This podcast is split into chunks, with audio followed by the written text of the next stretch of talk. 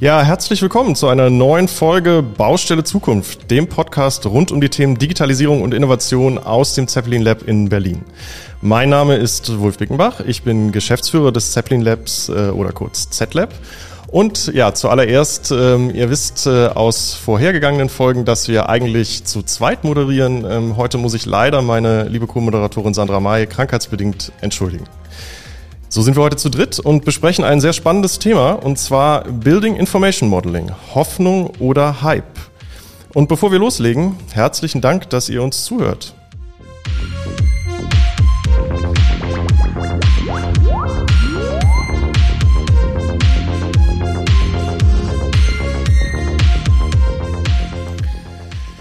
Ja, wir haben heute zwei sehr spannende Gäste, die ich herzlich willkommen heiße. Einmal Fiona Collins. Hallo. Hallo, Ulf. Und Wolfgang Strobel, herzlich willkommen. Hallo. Dann äh, freut, es mich sehr, dass, äh, freut es mich sehr, dass ich euch erstmal äh, kurz vorstellen darf ähm, und was ihr ähm, so macht. Ich fange mit dir an, Fiona. Ähm, du bist äh, wissenschaftliche Mitarbeiterin an der TU München am Lehrstuhl für computergestützte Modellierung und Simulation äh, und das seit dem Jahr 2020. Du bist auch äh, Georg Nemczek-Stipendiatin. Äh, du promovierst ähm, an dem Lehrstuhl in der TU München. Ähm, du forschst äh, zu ähm, künstlicher Intelligenz und äh, BIM, also Building Information Modeling und äh, du hast dich bereits vorher in äh, deiner Masterarbeit an der ETH Zürich mit dem Thema Deep Learning und der automatisierten Erstellung oder Ergänzung von BIM-Modellen auseinandergesetzt. Dann äh, Wolfgang, ähm, du bist seit 2007 für die Firma Schüsslerplan ähm, tätig, bist seit 2016 dort äh, Geschäftsführer der Schüsslerplan Generalplanungsgesellschaft und hier am Standort Berlin verantwortlich für die BIM-Implementierung. Ähm, du warst vorher von 2007 bis 2016 Leiter der Abteilung Hoch- und Ingenieurbau bei Schüsslerplan, bist studierter Bauingenieur und äh, Schüsslerplan ist eins der führenden Planungsbüros zum Thema BIM in Deutschland. Äh, ihr habt über 1000 Mitarbeiter, 20 Bürostandorte. Also zwei äh, sehr qualifizierte Diskutanten für unser heutiges Thema. Herzlich willkommen nochmal. Schön, dass ihr dabei seid. Vielen Dank. Vielen Dank. Genau, dann ähm, für unsere Zuhörer ähm, so ein bisschen eine, ein kurzer roter Faden. Wir möchten die heutige Folge in zwei große Bereiche unterteilen. Zum ersten möchten wir einmal darüber sprechen, was äh, bei BIM sozusagen der Status quo und State of the Art ist, wie es heute angewendet wird. Und dann wollen wir uns ähm, ja ein bisschen mit der Zukunft von BIM beschäftigen, insbesondere auch mit dem Thema, ähm, wie künstliche Intelligenz bei der Modellgenerierung unterstützen kann. Und wir steigen aber erstmal ein, weil das äh, der Titel sagt es ja schon, Hoffnung oder Hype, ähm, ist, glaube ich, ein Thema, was jetzt schon äh, eine Reihe von Jahren sehr, sehr präsent ist in der, in der gesamten Baubranche. Ähm, nichtsdestotrotz hat, glaube ich, fast jeder, der sich über das Thema Gedanken macht, äh, eine eigene Idee von dem Thema oder was der Begriff überhaupt bedeutet. Deswegen wollen wir so ein bisschen erstmal in die Begriffsdefinition einsteigen und äh, wie das Thema BIM überhaupt aufgenommen wird. Und Wolfgang, da würde ich dir gerne die erste Frage stellen, wenn ähm, das Thema BIM oder Building Information Modeling, dieser Begriff fällt äh, in der Baubranche, sei es in der Planung, sei es auf der Baustelle. Wie reagieren äh, die Baubeteiligten eigentlich darauf? Ja, also BIM würde ich mal jetzt äh, ganz grundsätzlich und ganz einfach als neuen Werkzeugkasten definieren. Die alten CAD-Werkzeuge sind durch neue BIM-fähige Werkzeuge, also objektplanungsorientierte Werkzeuge ersetzt worden. Und äh, also in der Planung äh, ist das Thema eigentlich äh, soweit angekommen. Es sind natürlich nach wie vor viele, viele Schulungsmaßnahmen erforderlich. Das Thema ist ja hochdynamisch und entwickelt sich ja ständig weiter. Auf der Baustelle ja, auf der Baustelle sehe ich äh, bisher eigentlich nur die Digitalisierung der Baustelle so richtig. Äh, wir arbeiten aber zurzeit daran, jetzt also in, in mehreren Projekten wirklich also ein BIM-Modell aus der Planung wirklich in eine digitale Baustelle zu überführen. Das heißt, die BIM-Modelle mit der Leistungsphase 8 der Bauüberwachung und alle Tätigkeiten Mängelmanagement und alles, was da eben so anfällt, äh, das wirklich miteinander zu verknüpfen. Ja, und also ich sehe, es wird rundherum angenommen. Äh, die Skepsis ist nicht da. Es ist eher, ich würde sagen, so ein bisschen äh, Hemmnis davor, vor allem bei, ich sag mal, bei, bei Senior-Mitarbeiterinnen, äh, sich, sich äh, in diese Thematik hineinzuarbeiten. Ja, es ist schon eine, eine, eine große ja, wie soll man sagen, digitale Kompetenz erforderlich äh, für, für diese Themen. Die jungen Mitarbeiter sehe ich da überhaupt kein Problem, ist auch kein Problem. Und jetzt muss eben die, die Fachkompetenz der, der Senior-Mitarbeiter mit den, mit den Fähigkeiten der jungen Mitarbeiter zusammenwachsen. Und das ist eigentlich die Aufgabe, die wir hier vor uns haben auf, auf Mitarbeiterebene. Also ich höre aus deinen Ausführungen raus, dass die Bereitschaft, sich mit dem Thema auseinanderzusetzen, eigentlich in der Breite da ist. Würdest du denn, wenn du zurückschaust, das Thema ist ja tatsächlich schon äh, ein bisschen älter, um das mal so auszudrücken, würdest du sagen, dass man da auch eine sich beschleunigende Entwicklung vielleicht in den letzten fünf Jahren sehen kann und wo man jetzt eben merkt, dass äh, dieses Potenzial, was da drin steckt, dass es beginnt, dass man das auch wirklich heben kann? Ja, natürlich. Äh, es ist eine, eine, eine, eine große Beschleunigung äh, festzustellen, würde ich sehen.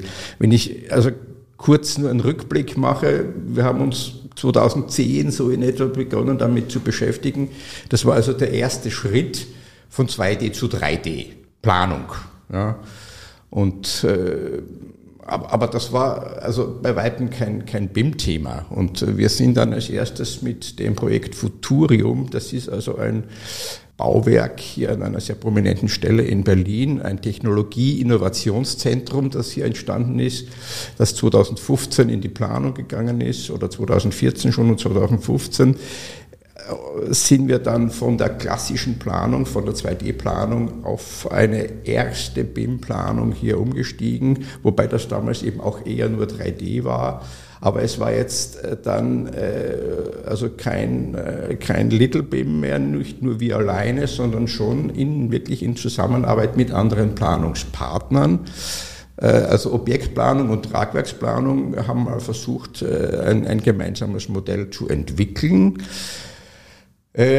Und man muss sich vorstellen, damals gab es also weder eine CDE, also eine, eine gemeinsame Datenplattform. Es gab keine Cloud, in der wir äh, mit unserem Modell zusammenarbeiten konnten. Es gab kein Aufgabenmanagement in dieser Form. Und wir haben trotzdem uns aber einfach mal auf den Weg gemacht und geguckt, wie geht's. Ja. Also super spannend. Äh, das ist auch tatsächlich ein Thema, was wir noch en Detail äh, im Laufe dieses Podcasts besprechen wollen, weil das eben ein sehr, sehr spannendes Projekt ist. Aber du hast jetzt schon ein paar Stichworte gegeben, wo ich gerne zu Fiona übergehen möchte. Du hast nämlich mehrere Begriffe genannt, die, denke ich, erklärungsbedürftig sind. Du hast zum Beispiel das, den Begriff CDE, steht für Common Data Environment, äh, genannt. Du hast Little BIM gesagt zum Beispiel. Und all diese Dinge ähm, wollen wir jetzt einmal kurz für unsere Zuhörerinnen und Zuhörer ähm, nochmal so ein bisschen aufrollen. Ähm, Fiona, wenn du BIM definieren solltest, äh, wie mhm. würdest du es, äh, wie würdest du es beschreiben? Ja, also der Begriff Building Information Modeling umfasst alle Verfahren, äh, Prozesse, die zur Erstellung, Änderung und Verwaltung einer digitalen Datenbank eines Bauwerks irgendwie rundherum passieren. Das ist zu unterscheiden von dem Building Information Model, was tatsächlich ähm, diese Datenbank oft eben äh, in Form eines 3D-Modells, aber sehr Information, ein sehr informatives äh, 3D-Modell ist. Die Informationstiefe ist sehr groß. Ähm, das heißt, man hat verschiedene Daten, die tatsächlich in diesen Objekten im 3D-Modell auch ähm, angehängt sind. Oftmals spricht man da von Metadaten, ähm, die zum Beispiel Materialien, Herstellverfahren etc. beinhalten. Die, dieses Modell ist im Begriff Building Information Model ähm, sehr stark an, all, an den ganzen Lebenszyklus des Gebäudes gekoppelt. Also ähm, die Weiterführung von dem Entwurf bis in die Planung, bis in die Verwaltung und dann auch äh, die, den Rückbau des Gebäudes im Idealzustand wäre gedeckt durchs Building Information Modeling, ist natürlich in der Praxis immer noch, würde ich sagen, im Moment ähm, ein Idealzustand, weil es Interoper Interoperabilitätsprobleme halt immer noch gibt. Ähm, die Softwares, die BIM erlauben, ähm, sind hier sehr stark immer noch getrennt zwischen Open und Closed BIM. Das ist vielleicht das erste Stichwort. Entweder sind wir hier herstellerabhängig, sind abhängig von den Schnittstellen, die der Hersteller oder die, die Firmen auch äh, die Verantwortung tragen, die weiterzuführen. Ähm, oder auf der anderen Seite das OpenBIM, das sehr stark mit dem IFC-Standard funktioniert, das quasi ein offenes Dateiformat hat, das sehr viele Hersteller oder das Hersteller unabhängig ist. Okay, vielleicht, vielleicht ganz kurz, äh, um es ein bisschen zu sortieren ähm, ja. für unsere Zuhörerinnen und Zuhörer. Ähm, ich habe, äh, und das ist, glaube ich, ein sehr erster wichtiger Punkt, äh, einmal mitgenommen, du unterscheidest zwischen Building Information Modeling, also dem Prozess ähm, der Arbeitsweise, mhm. und dem Building Information Model, also dem eigentlichen Modell, der sozusagen dem Datenmodell. Ähm, mhm. Dann ähm, ist, glaube ich, äh, einmal ganz wichtig mitzunehmen, weil ich glaube, das ist auch ein, ein allgemeines Missverständnis BIM oder Building Information Modeling äh, oder Model ist, ist keine Software per se. Man nutzt Software, um diesen Prozess äh, zu vollziehen und um dieses Modell ähm, zu kreieren und zu managen. Genau. Ja. genau. Dann äh, hast du Open und Closed BIM angesprochen. Ähm, äh, Open BIM ein offener Standard, mhm. ähm, der äh, von, ich glaube, einer Organisation Building Smart, ähm, wenn ich nicht ganz äh, falsch liege, ja. ähm, sozusagen vorangetrieben wird, wo es auch einen ISO-Standard äh, zu gibt international. Closed BIM ist praktisch äh, das, der proprietäre Standard je nach dem jeweiligen Softwarehersteller dann, der eine Planungssoftware beispielsweise anbietet. Also um das vielleicht kurz zu übersetzen, kann man sich wahrscheinlich so vorstellen wie Open Office und Microsoft Office. Ähm, Open Office sind offene äh, Dokumentenstandards ähm, und Microsoft Office sind eben die von Microsoft, äh, die jeweiligen Dateiendungen sozusagen ja. und Dokumentenstandards. Okay, ja. dann hast du noch LittleBIM angesprochen und äh, das Gegenstück dazu ist ja dann wahrscheinlich BigBIM. Kannst du das nochmal ähm, Genau, ja, sortieren. das ist eigentlich auch, was Wolfgang vorhin schon angesprochen hat. Ähm, Im Little BIM versteht man, dass einzelne Disziplinen ähm, BIM umsetzen im Sinne von ähm, objektorientierte Bau Bauelemente, Bauteile ähm, und eben in 3D semantisch orientiert planen.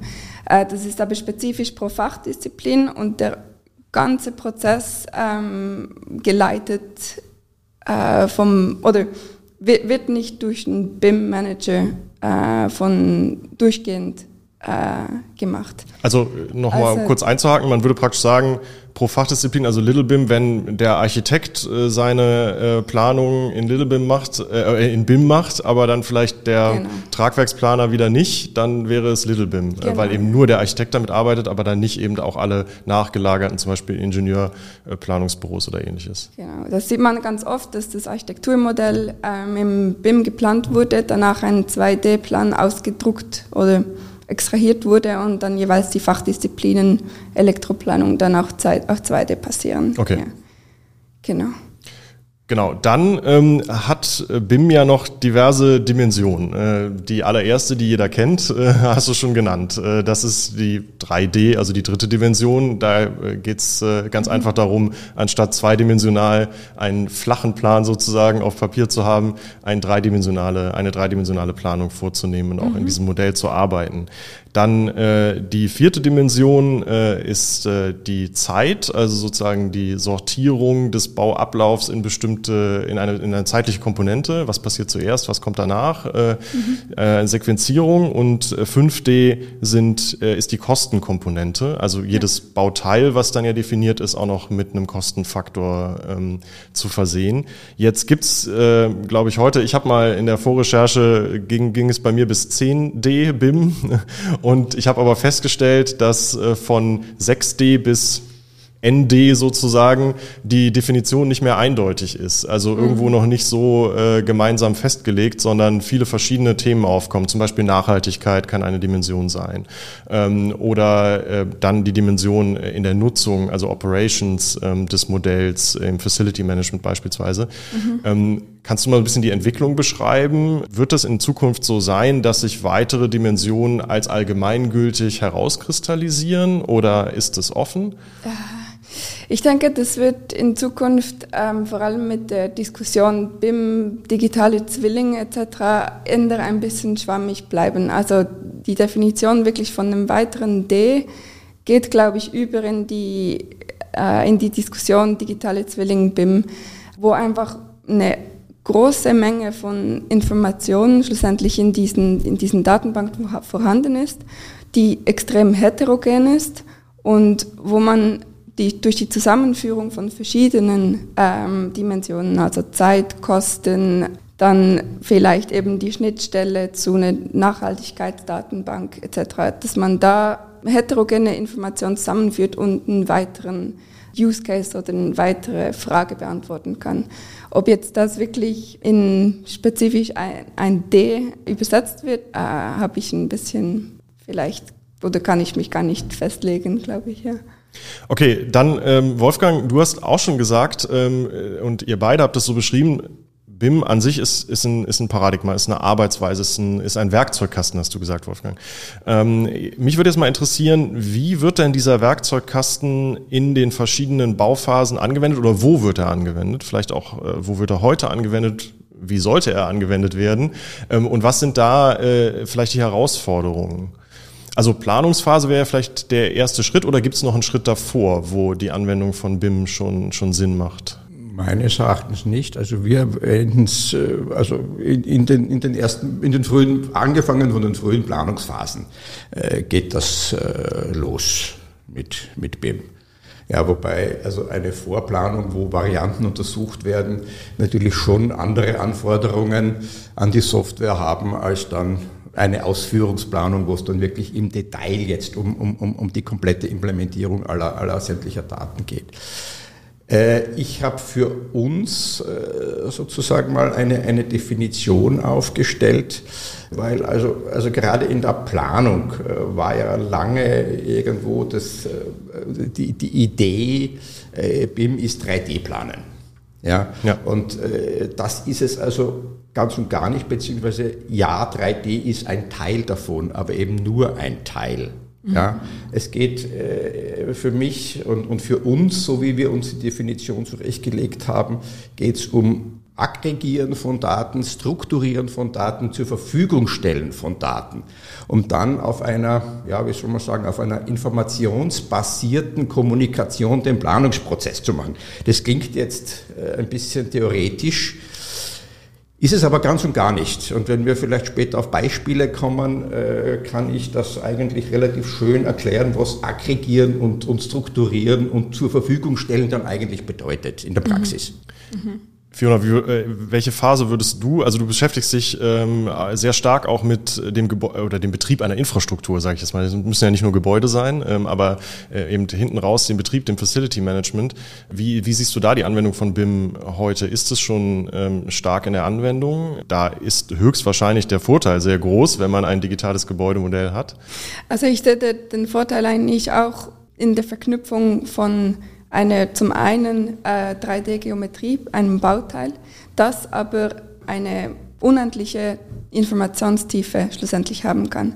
Und da vielleicht nicht in, in dem Format, das wir jetzt haben, BIM ein Revit-File, nein, aber in, in einem Gedanken einer Datenbank, ein Link zwischen diesem 3D-Bauteil und beliebig vielen Metadaten zu machen. Ich glaube, da ist wirklich der Mehrwert drin, weil gerade wenn wir ins Facility Management rübergehen, ähm, wenn ein Building Automation ähm, System programmiert wird, ja, dann kann das sehr stark losgelöst sein vom eigentlichen ähm, BIM-Modell, auch Ausführungsmodell als ist oder als Bild, weil die, das auf einer schematischen Ebene passiert und das Mapping oder Zusammenführen von diesen Automations-IDs, die wirklich in diesem Programm auch miteinander kommunizieren über Controller, über Actuators etc. Da sehe ich eigentlich den, Vorteil auch von, von dieser objektorientierten Planung, die auch dann weiter in die anderen Lebenszyklusphasen übergeht. Du hast gerade noch zwei Begriffe genannt, äh, die ich äh, für unsere Hörerinnen und Hörer ganz gerne noch mal ganz kurz definieren würde, nämlich mhm. as built äh, und as is.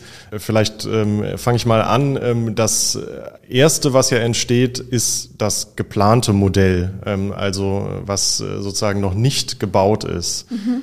Der nächste Schritt ist dann das As-Build-Modell, also der Abgleich, was wurde denn dann tatsächlich in der Realität gebaut im ja. Vergleich zu dem, was geplant wurde, weil das ja nicht immer eins zu eins äh, übereinstimmen muss. Ne? Ähm, das mhm. heißt, da ist auch nochmal eine Datenaufnahme, da kommen wir später auch nochmal zu, denke ich, äh, das Thema, äh, das zu scannen, zu vermessen ähm, mhm. notwendig. Kannst du nochmal sagen, was dann das As-Is-Modell im Vergleich zu diesen beiden. Ja, ich glaube, der, der Unterschied als Bild und als ist, ist, dass äh, haben verschiedene Leute verschiedene Definitionen. Ich glaube, mit einem als Bildzustand, das reflektiert zum, zum besten Wissen des Planers oder des Bauausführenden. Der Bauausführenden, genau, den Zustand des Gebäudes. Der ist wahrscheinlich nie als ist, okay. weil irgendwo, irgendwann was nicht dokumentiert oder nicht auch nicht gesehen wurde. Das ist, ja, zentimeterweise kann das Gebäudemodell immer ähm, abweichen vom wirklichen As-Ist-Zustand. Also schlussendlich ist das ja auch wahrscheinlich eine der großen Herausforderungen. Man spricht ja gerne im Zusammenhang mit BIM auch immer vom digitalen Zwilling eines Gebäudes oder einer Infrastruktur, aber es ist eben dann nicht ganz, also je eineiiger der Zwilling ist, desto besser, desto besser ist es am Ende. Mhm. Aber die Herausforderung ist sozusagen die, die, die Güte des Modells äh, möglichst hoch zu halten, damit es dann eben auch seinen Nutzen entfalten kann in, mhm. in dem ganzen Lebenszyklus einer Infrastruktur oder eines Gebäudes. Ja, Dann also. würde ich ganz gerne jetzt tatsächlich so ein bisschen in Medias Res gehen, äh, Wolfgang. Äh, du hast das äh, Thema Futurium schon angesprochen. Ähm, und äh, das ist wirklich ja ein sehr spannendes, sowohl spannendes Gebäude als auch spannendes Projekt, ähm, anhand dessen man, denke ich, ähm, auch die Entwicklung von BIM ganz gut nachvollziehen kann. Du hast schon gesagt, ihr habt 2014 damals mit der Planung damit begonnen. Vielleicht nochmal für unsere Zuhörerinnen und Zuhörer. Ähm, das Futurium ist ein Haus der Zukünfte. Ähm, das ist in Berlin ganz in der Nähe vom Regierungsviertel oder fast mittendrin im Regierungsviertel in der Nähe vom Hauptbahnhof, neben dem Bundesforschungs- und Bildungsministerium, was auch einer der Hauptfinanziers ähm, des Hauses ist. Ähm, daneben sind noch weitere Wissenschaftsorganisationen, außeruniversitäre Forschungseinrichtungen und auch Unternehmen an der Finanzierung beteiligt und es äh, ist praktisch ein ja, Begegnungs- und Ausstellungsort rund um Zukunftsthemen. Wirklich ein spektakulärer Bau, tolle Architektur und äh, das war dann eben 2014 euer erstes BIM-Projekt. Wie ähm, seid ihr denn dazu gekommen? Habt ihr euch da bewusst für entschieden, äh, euch mit BIM auf dieses Projekt zu bewerben oder wie ist das entstanden bei Schüsselerplan? Nein, wir äh, waren im Vorfeld schon mit dem Entwurf äh, beauftragt. Den haben wir noch ganz klassisch in 2D abgewickelt. Wir haben aber, wie, wie, wie schon vorhin erzählt, uns schon parallel dazu mit diesen BIM-Themen beschäftigt. Und äh, das Futurium ist ja ein PPP-Projekt, also ein Public-Private Partnership-Projekt, das dann äh, sozusagen nach der, nach der Ausschreibung und der Vergabe auch inklusive Planung an die Baufirma übergeben wurde. Die also hat äh, dann weiter geplant, gebaut und betreibt das heute auch. Und äh, wir haben dann in deren Auftrag äh, weitergearbeitet an der Planung, an der Ausführungsplanung und haben dann festgestellt, hey, ihr macht äh, die gleiche Software wie wir. Lasst uns jetzt doch mal versuchen, wie wir hier zueinander kommen können ja, und wie wir unsere Modelle miteinander abgleichen können.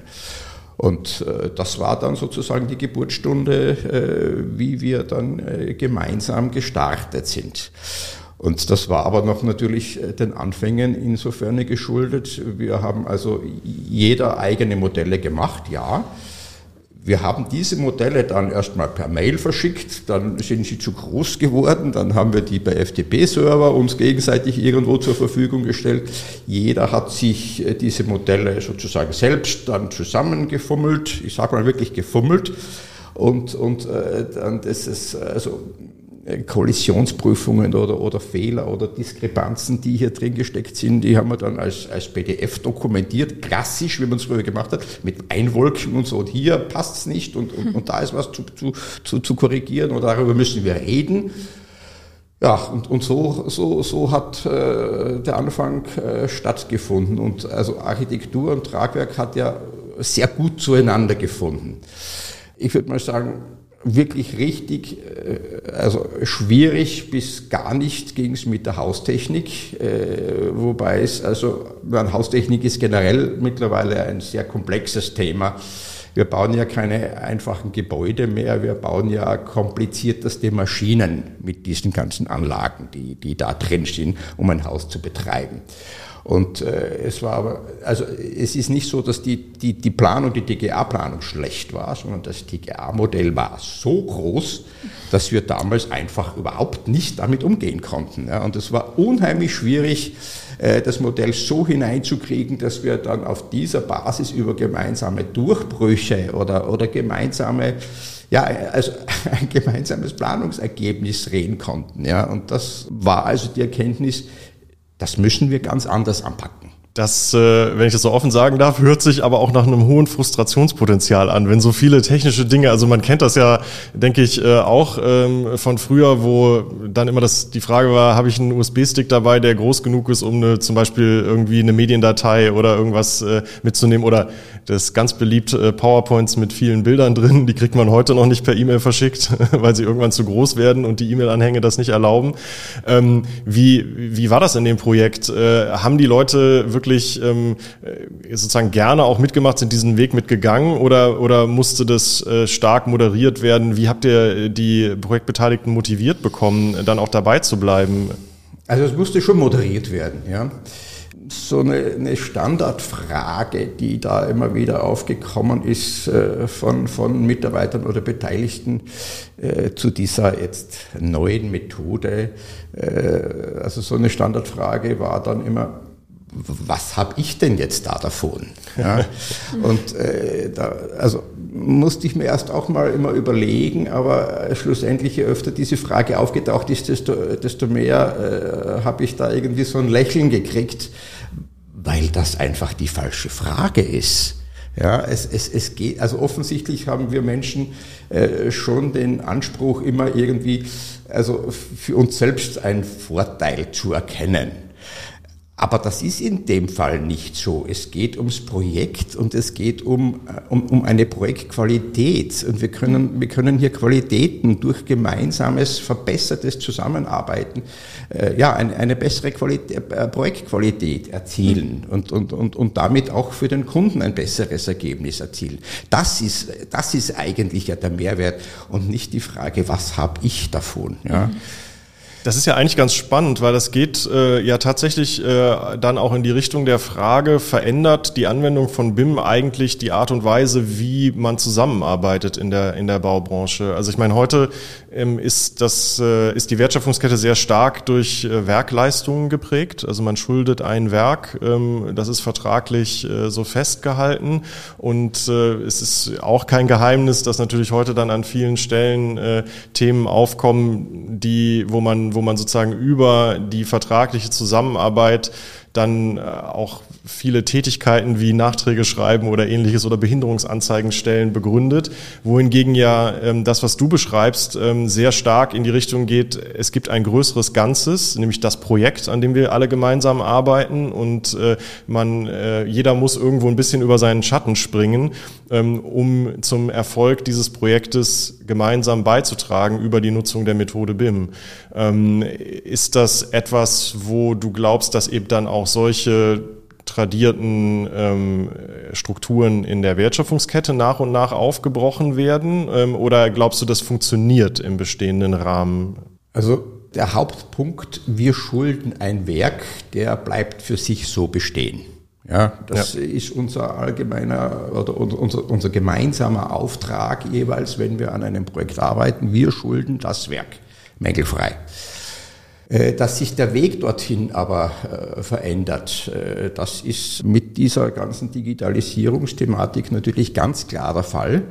Und ich sehe schon und habe auch die hohe Erwartungshaltung, dass also unsere Projekte werden insofern besser, als wir, ich würde es einfach mal wirklich einfach so sagen, dass wir weniger Fehler machen und dass wir Fehler im Vorf oder, oder ich, ich sage es nochmal andersrum, jeden Fehler oder jedes Problem, das wir im Vorfeld schon im Entwurf oder in der Planung erkennen und nicht erst auf der Baustelle, ja, schont also Ressourcen, Zeit, Geld und Nerven.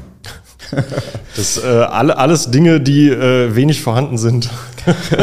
Ja, genau. wenn, man, wenn man baut. ja, genau. Und deswegen meine ich, das ist also, äh, das da wird äh, diese Methodik dazu beitragen, dass, dass die Projekte verbessern. Und damit haben auch dann sozusagen die Mitarbeiter weiter etwas davon. Und da schließt sich der Kreis, was habe ich davon? Ne? Also nicht unmittelbar, aber, aber so mittelbar würde ich mhm. das natürlich sehen. Ne?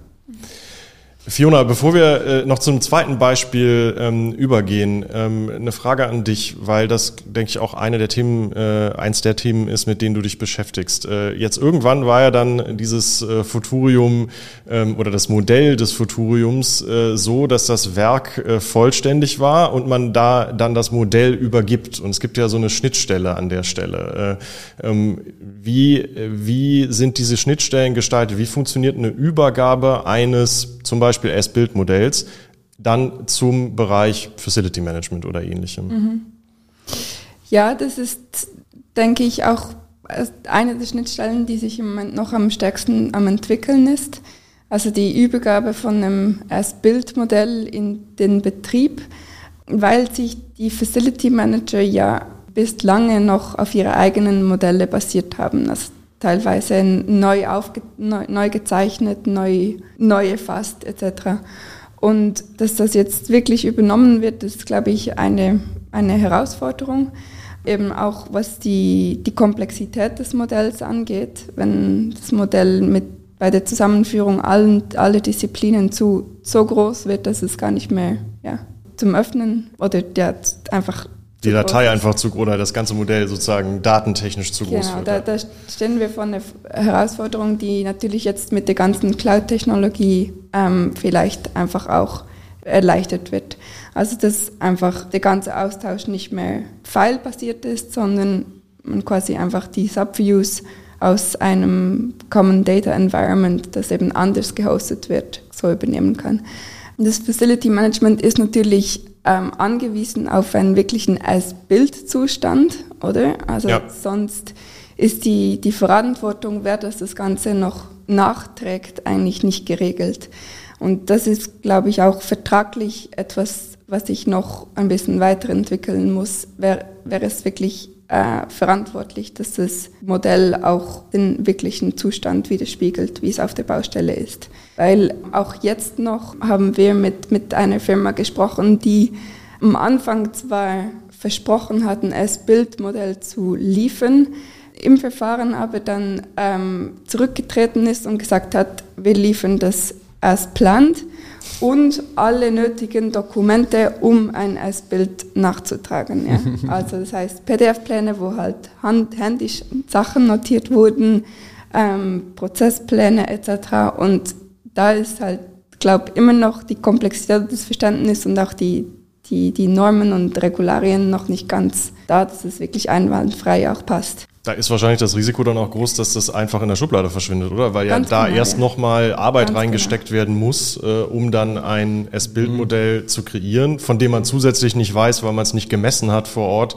äh, ob es auch wirklich äh, realistisch äh, ist genau, und stimmt. Ja. ja. Und eben auch, auch, diese Verknüpfung, was, was ich vorhin schon angesprochen habe, zwischen IoT-Systemen und dem Baumodell. Ja? Also äh, Gebäudeautomation wird nach der Übergabe gemacht. Da kommt der, der, der Kalibrierung oder ja, der Elektriker rein, kalibriert das System, lässt die Controller die IP-Adressen rausfinden von einzelnen Sensoren, kriegt ein Dokument daraus, dass man das wieder ins BIM-Modell reinbringt und quasi weiß, Sensor mit IP-Adresse ist Koordinate XYZ im BIM-Modell drin.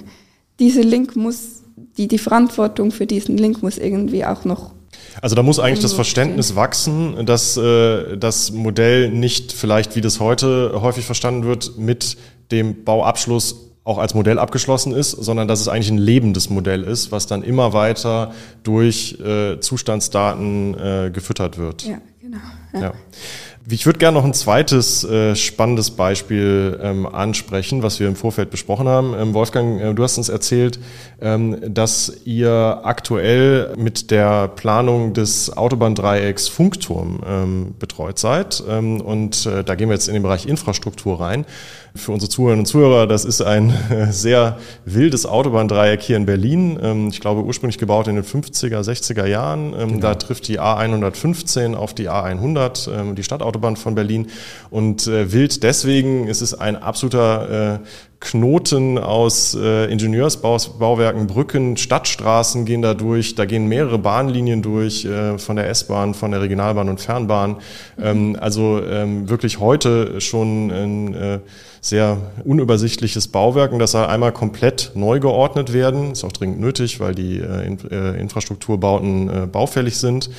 Und das äh, beplant ihr jetzt von Anfang an mit BIM als Methode, aber ähm, haben wir im Vorgespräch besprochen, auch mit einer ganzen Reihe an neuen Aspekten, die vielleicht äh, heute noch nicht so gang und gäbe sind in BIM-Modellen. Kannst du da einmal äh, uns abholen zu? Mhm.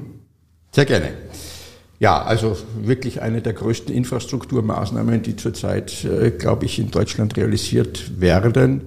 Das Autobahndreieck ist äh, also ein innerstädtisches Dreieck, das äh, also eines der meistbefahrenen Autobahnabschnitte in ganz Deutschland ist. Und der Auftraggeber DEGES hat also äh, per Definition festgelegt, BIM soll die einzige Planungsmethode sein.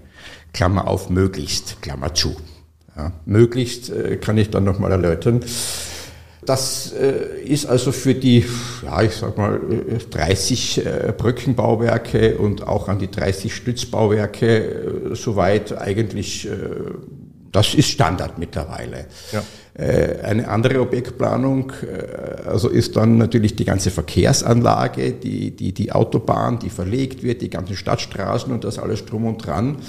Also ist im Prinzip mittlerweile auch in BIM weitgehend angekommen, sage ich mal. Es sind auch äh, also Schienenanlagen hier drinnen, äh, also auch als eigene Objektplanung. Und insofern haben wir es schon mit, mit vielen, vielen Objektplanungsthemen zu tun, die hier in ein Gesamtmodell zusammengefügt werden müssen.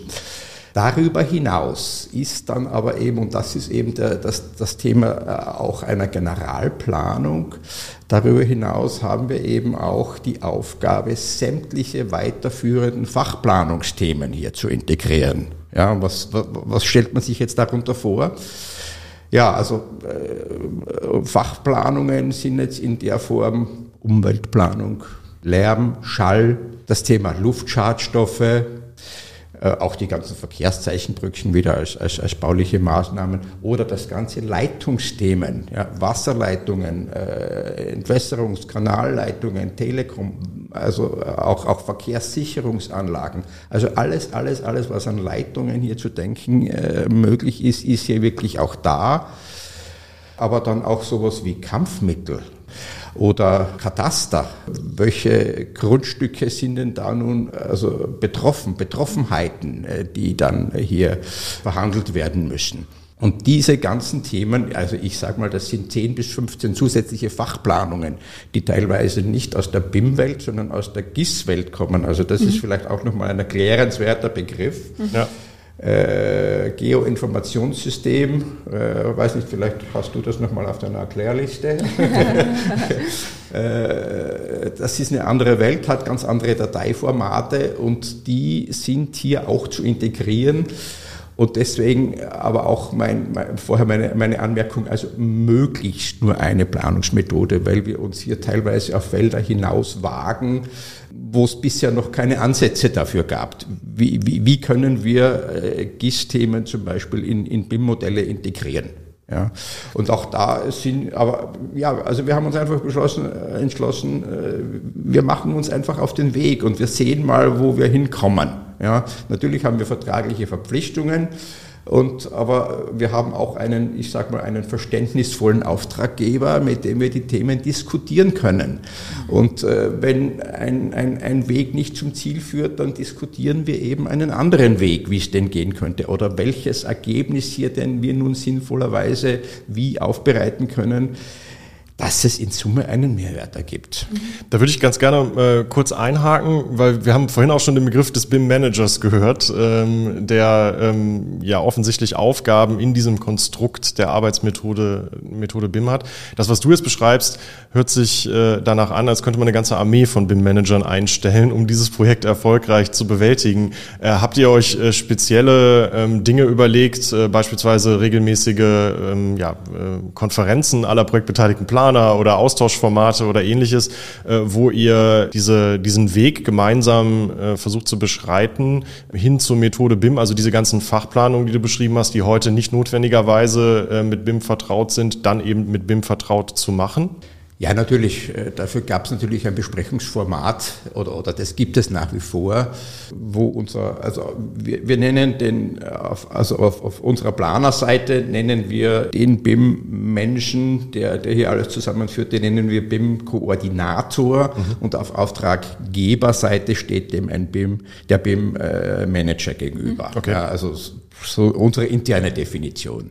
Und unser BIM-Koordinator äh, für dieses Projekt äh, hat natürlich in einem Gesprächsformat die Leitung und, und die Aufgabe, äh, die ganzen Themen zusammenzuführen. Ja, und, und eben gerade dort auch mit den ganzen Fachplanern die Formate zu besprechen und zu diskutieren, wie kann denn nun eine, eine bisher klassische Planung in ein, in ein BIM-Modell integriert werden. Also das heißt, der Umweltplaner hat jetzt die Aufgabe gekriegt, alles, was er bisher in 2D oder in, in, in seiner bisherigen Papierplanung abgeliefert hat, dazu muss er sich jetzt bitte Gedanken machen, wie, wie, wie kann er denn sinnvollerweise ein Ergebnis produzieren, das, das jetzt ins BIM-Gesamtmodell hier integriert wird und, und sozusagen ein, ein, für, alle, für alle Beteiligten sichtbar wird, sodass wir wirklich zu einer informationsbasierten Kommunikation kommen können. Ja. Um es nochmal um's noch praktisch zu greifen, ähm, du hast vorhin zum Beispiel das Thema Schallschutz angesprochen. Ähm, äh, vom, vom Verständnis her dann äh, gibt es oder gab es bisher äh, Schallausbreitungskarten im 2D-Format, also wo dann zu verschiedenen Distanzen zu einer Schallquelle die, die, die Schalldruckintensität abgetragen ist. Und da muss jetzt zum Beispiel eine Überlegung getroffen werden, wie man das eben sinnvoll in die dreidimensionale Planung ähm, oder dann vielleicht auch weitere Dimensionen übersetzen kann. Ja, Wobei, also ich, ich äh, mache immer irgendwo so, so die Eingrenzung, auch ein, ein 2D-Ergebnis ist, äh, ist für mich ein, ein, äh, ein, ein, auch, auch, auch, ist im BIM auch möglich. Ja, da habe ich aber immer wieder Diskussionen mit allen möglichen Beteiligten. Aber gerade an dem Thema Schall sieht man das eigentlich sehr schön. Ja, in, in der Vorplanungsphase haben wir nichts anderes gemacht, als erstmal diese klassischen äh, Schallpegelkarten äh, auf das Gelände aufgemappt. Ja, und, und damit war es aber erstmal zur Verfügung und man konnte sehen, im Zusammenwirken mit allen anderen Planungen, was ist denn hier los und, und wo sind die Betroffenheiten jetzt, wenn wir die, die Strecke jetzt umverlegen. Äh, in der nächsten Planungsphase, also im Entwurf, war es dann aber natürlich schon so, dass wir diese, diese Schallpegel dann auch auf die Gebäude aufgemappt haben. Ja, und dann konnte man jetzt also dann schon sehen, wie äh, sich äh, oder, oder welche Geschosse von welchen Gebäuden Gebäuden jetzt mit, sag mal, Rot, Grün, Gelb, Blau äh, Level äh, also auszuweisen sind. Ne? Da geht's dann schon ins 3D dann wieder ja. hinein, natürlich. Ne? Aber, aber wie gesagt, also die erste Stufe war erstmal für uns äh, ein, ein, ein vertieftes 2D-Mapping in der Form. Wahrscheinlich könnte man über das ganze Projekt einen, einen eigenen Podcast machen. Ja, Vielleicht machen wir das auch irgendwann mal, wenn wir mit dem Podcast ja, weitermachen. Ähm, äh, ich würde jetzt allerdings ganz gerne ähm, überleiten, wie auch äh, anfangs angekündigt, so ein bisschen zum zweiten Teil, wo wir uns mit der Zukunft von BIM auseinandersetzen äh, möchten. Ähm, und äh, da, Fiona, an dich die Frage. Du ähm, äh, setzt dich in deiner Forschung sehr stark mit dem Thema Scan-to-BIM auseinander, also dem der Möglichkeit äh, oder der Methode mit einem beispielsweise mit einem Laserscanner, wahrscheinlich gibt es noch andere Scan-Methoden, ähm, die mir nicht bekannt sind, aber mit einem Laserscanner eine Punktwolke zu generieren mhm. Ähm, und aus dieser Punktwolke dann wiederum mittels äh, Machine Learning Algorithmen ein Modell abzuleiten. Kannst du uns da nochmal zu abholen und das erklären, sozusagen, was da genau dein Forschungsgegenstand ist? Ja, also Scan-to-BIM generell ist ja ein, ein Prozess, der noch relativ stark fragmentiert ist, auch in der Forschung. Der geht von der Hardware, die es braucht auf der Baustelle, um das aufzunehmen, bis zu Strukturieren, Anreichen von Informationen oder Anreichen Punkte mit semantischen Informationen, also welcher Punkt gehört zu welcher Klasse, welchem Bauteil, bis hin zu der tatsächlichen Rekonstruktion äh, der Geometrie. Und da passiert einiges auch in der Forschung noch. Es gibt auch andere Ansätze, die sagen, äh, es ist eher ein Scan versus BIM, dass man den Scan benutzt, um die, das bestehende informationsreiche BIM-Modell so anzupassen, dass es wirklich auch deckungsgleich mit dem Scan ist. Ich schaue mir Methoden an, wie man zum einen eben sehr stark KI-basiert diese Punkte in tatsächlich äh, semantisch hochwertige Bauteile umform also transformieren kann. Und das ist, je mehr Detail und vor allem Planungswissen man in diesem resultierenden Modell haben möchte, desto mehr abhängig ist man auch, um ein bestehendes BIM-Modell quasi sich herzuholen. Das ist, wenn man rein einfach aus der Punktwolke kommt, muss man sich vorstellen, diese Punkte sind komplett informationslos. Also die haben quasi wirklich nur X, Y, Z-Koordinate, haben eine Farbinformation, wenn man Bilder gleichzeitig aufgenommen hat, aber wirklich bis hin zu einem so informationsreichen Modell, wie es aus der Planung kommt, kommt man nicht. Ja. Also ich schaue mir genau einfach diese Methoden an, um die Punkte wirklich in diese informationsreiche BIM-Modelle oder BIM-Objekte zu verwandeln. Vielleicht auch nochmal, um es ähm, für unsere Hörerinnen und Hörer greifbar zu machen. Ich glaube, ja. jeder äh, kann nachvollziehen, wenn ich beispielsweise ein, äh, ein klassisches Foto mache, dann mhm. äh, ist für mich als Mensch sozusagen erkennbar, weil ich interpretieren kann, was ich auf diesem Foto sehe, was mhm. da drauf ist. Also nehmen wir mal an, ich fotografiere eine Tür, mhm. aber wenn ich dieses Foto schon in meinem Computer einfach speichere, für den Computer ist es eine, eine, eine Anzahl an Bits und Bytes, ähm, genau. aber er weiß eben nicht, dass das ein Foto ist, äh, in dem eine Tür drin ist. Ähm, genau. Und das ist am Ende ja die Logik. Ne? Also, dass man dem, äh, dem elektronischen Verarbeitungssystem äh, Methoden mitgeben muss, mit dem es selbstständig erkennen kann, was eigentlich in der Punktwolke oder auf einem Foto oder ähnlichem zu sehen ist. Genau, ja. Im, im Falle von Bildern hat ja KI schon sehr viel gezeigt. Also es ist eigentlich erstaunlich, wie viel das KI mittlerweile äh, in Bildinterpretation auch wirklich machen kann. Ja. Und das Ganze in den 3D-Raum zu übersetzen, wo man ja eigentlich mehr Informationen hat. Also ich habe quasi noch die, die tiefen Informationen. Ich weiß, wie weit weg das ein Objekt von mir liegt. Das kann ich im Bild einfach so im Bild nicht sagen. Dass man diese, diese extra Dimension noch verwendet, um zusätzliche Informationen irgendwie rauszuinterpretieren. Das ist im Moment, glaube ich, noch ein bisschen das, wo die Schwierigkeit liegt, dass es wirklich auch ja, greifbar wird am Schluss. Ja. Also dass ich im Bild nicht nur die Türe kennen kann, sondern dass ich in der Punktwolke, dass ich mir die Punktwolke zusätzlich her, herholen kann und die Tür im 3D-Raum auch platzieren kann. Ich stelle mir äh, vor, dass wahrscheinlich das Thema Datenverfügbarkeit bei deinem Forschungsfeld gar nicht so ein einfaches ist, oder? Oder gibt es schon sehr viele ähm, 3D-Modelle von Gebäuden, beziehungsweise andersrum, gescannte, ja. darum geht's ja, äh, Modelle, beziehungsweise gibt es viele Scanner draußen im Feld, die standardmäßig auch eingesetzt ja, werden? Ja, das ist tatsächlich ein, also sprichst du einen guten Punkt an. Ähm, das ist so, dass es nicht viele, sage ich mal, Datensätze gibt, weil wenn man über KI spricht, ist, ja man, ist man immer abhängig von so viel Daten wie möglich, weil schlussendlich äh, alles, was das KI macht, äh, ist eine statistische oder eine Ähnlichkeit, statistische Ähnlichkeit zwischen ganz vielen verschiedenen Bildern oder jetzt Punkten herzustellen. Und da wirklich eine gute Generalisierbarkeit, also quasi ein KI zu trainieren, das dann von, von einem Bild oder von zehn Bildern auf ein elftes, ein zwölftes Bild generalisieren kann. Und bei der Punktwolke gleich zehn, zehn Punktwolken auf die elfte Punktwolke, da braucht man eine gewisse Datenmenge. Und das ist bei Bildern mittlerweile relativ verfügbar, also man hat sehr viele Datensätze.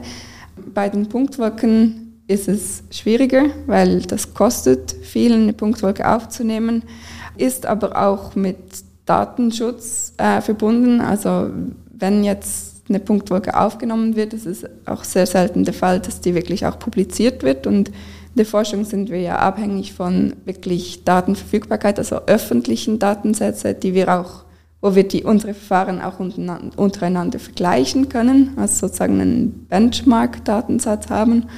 Und das ist je komplexer die Domäne und auf der Baustelle ist es ja genau so, das ist sehr viele verschiedene Disziplinen, die zusammenkommen. Je mehr dieses Aufnahmegebiet komplex ist, desto mehr Daten bräuchte man eigentlich da, um auch wirkungsvolle KI-Methoden zu entwickeln. Genau. Also wir nehmen selber auch Daten auf, um das äh, dem quasi ein bisschen entgegenzukommen. Das hört sich für mich tatsächlich wie eine große Herausforderung für die, für die Zukunft von, von BIM an, wenn man sie eben, wenn man BIM weiterdenkt als das Modell, was das, was das Gebäude oder die Infrastruktur dann dauerhaft während des gesamten Lebens, Lebenszyklus begleitet. Mhm. Weil äh, eine Vorstellung, die ich auch habe, ähm, aus, aus etlichen Baustellenbesuchen, ist, dass man das eigentlich auch sehr regelmäßig machen muss, weil ja beispielsweise auch Bauelemente verdeckt werden nach und nach. Ne? Also ich kann einmal den Rohbau scannen, dann irgendwann kommt äh, die ganze technische Gebäudeausrüstung, die wird dann wiederum von einer abgehangenen Decke äh, an, an vielen Stellen verdeckt und ähnliches. Mhm. Ähm, Wolfgang, kennst du Baustellen, wo regelmäßig äh, jemand über die Baustelle geht äh, und tatsächlich solche Erhebungen äh, per Scan ähm, durchführt? Nein. Äh, also erstmal mm, leider nein. Äh, also wobei, also ich denke jetzt aus, aus, aus den ganzen praktischen Erfahrungen, die, ich, die, die mir so zugänglich sind, also der Rohbau ist erstmal nicht das Thema äh, von der Planung zu S-Bild. Ne? Mhm. Das wird in aller Regel so gebaut wie geplant, außer es gibt irgendwelche Nutzeränderungen oder so während der Bauphase. Ja, aber der Rohbau ist erstmal das, was er ist. Ja. Da muss ich dann auch nichts mehr äh, vermessen oder so irgendwie. Ja, das, äh, also so groß sind die Toleranzen im Bauwesen nicht, dass wir hier äh, dann äh, das abgleichen müssen. Nicht? Also das Hauptthema ist für mich schon Ausbau dass man also zu dem Ergebnis kommt, man nimmt doch irgendwelche anderen Türelemente, Fensterelemente, was auch immer und natürlich die ganze Technikausrüstung. Ne? Ja. Also Rauchschutzklappen, Tod und Teufel, was eben alles oder, oder die ganze äh, also elektronische Ausstattung. Das kann ja im Zuge äh, der, der, der Ausführungsplanung oder, oder dann, wenn, wenn, wenn man auf der Baustelle arbeitet, die Firmen kommen in der Regel ja deutlich nach dem äh, Rohbau an Bord.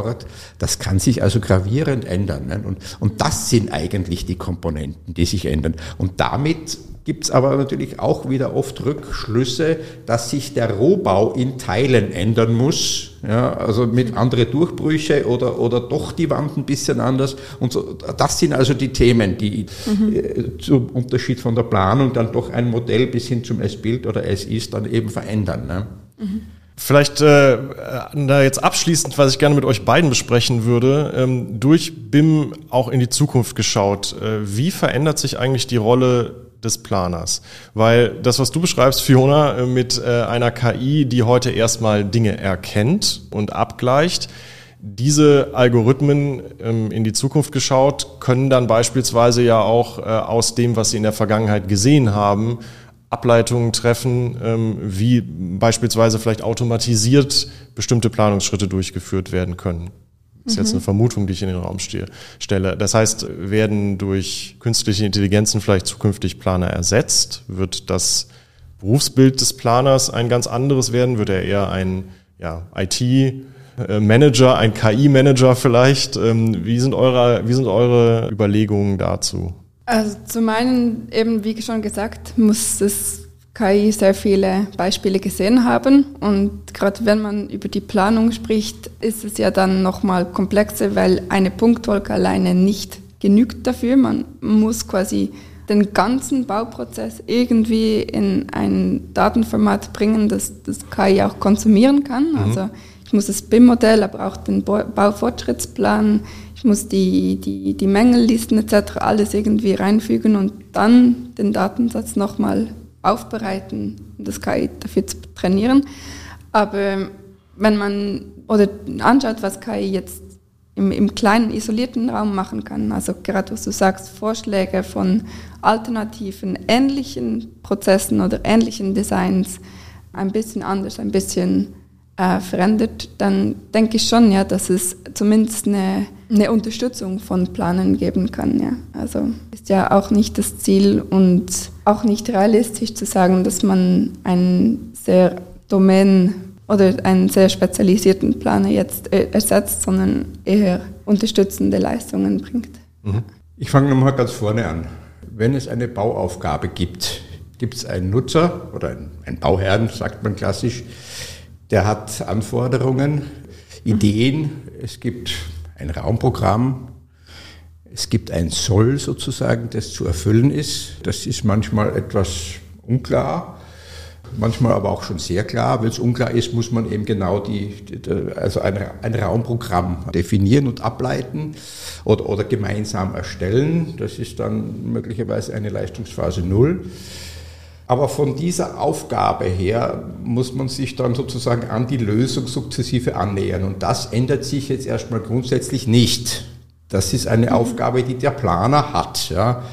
Und, und auch genauso wie der Planer eben das Werk schuldet, das ändert sich ja auch nicht in dieser Form. Es ändert sich der Werkzeugkasten. Mhm. Und ja, also das ist erstmal ein hochdynamischer Prozess, der, der also der, der, das wird auch äh, so bleiben, dass äh, Werkzeuge, die wir heute äh, verwenden, morgen möglicherweise durch bessere verwendet, durch bessere ersetzt werden, also durch andere ersetzt werden, ja. Und wir müssen uns sicherlich an eine hohe Dynamik in diesen ganzen Prozessen gewöhnen. Es wird nicht mehr AutoCAD geben, dass wir unser ganzes Berufsleben lang hier durchnutzen werden. Ja. Das, das ist es nicht. Und es wird viel verschiedene Software sein, die wir in verschiedensten Kombinationen hier einsetzen werden. Das ist erstmal der Planungsprozess. Ja. Und, und äh, ich denke, das ganze KI-Thema äh, kann uns dann in Summe äh, beim Übergang von der Planung in die Umsetzung und in die Inbetriebnahme und in den Betrieb helfen. Mhm. Ja, äh, dort sehe ich eigentlich den Schwerpunkt. In der Planung selbst äh, sehe ich eigentlich keine Anwendung jetzt für KI in dieser Form.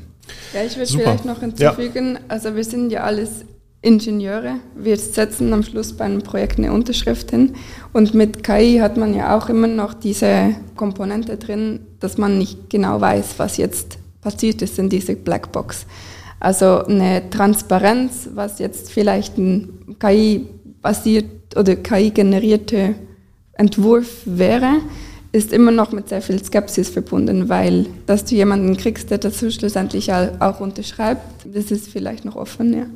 Spannender Aspekt tatsächlich, ja. ja. Ein juristischer Aspekt genau, sozusagen. Ja. Ja, ja, ja, Da können wir jetzt leider nicht mehr rein eintauchen.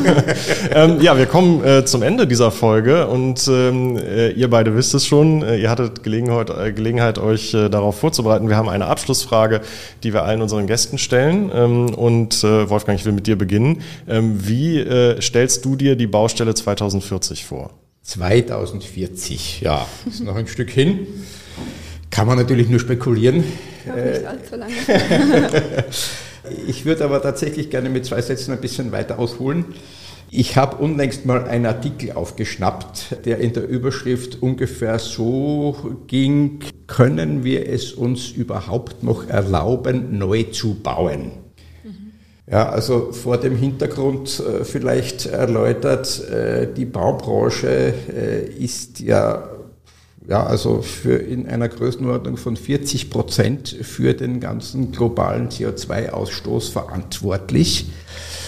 10 Prozent dieses, dieses globalen CO2-Problems kommt allein aus der Zementindustrie. Ja. Und vor dem Hintergrund ist es natürlich schon eine sehr legitime Frage, äh, Neubau oder was machen wir denn sonst?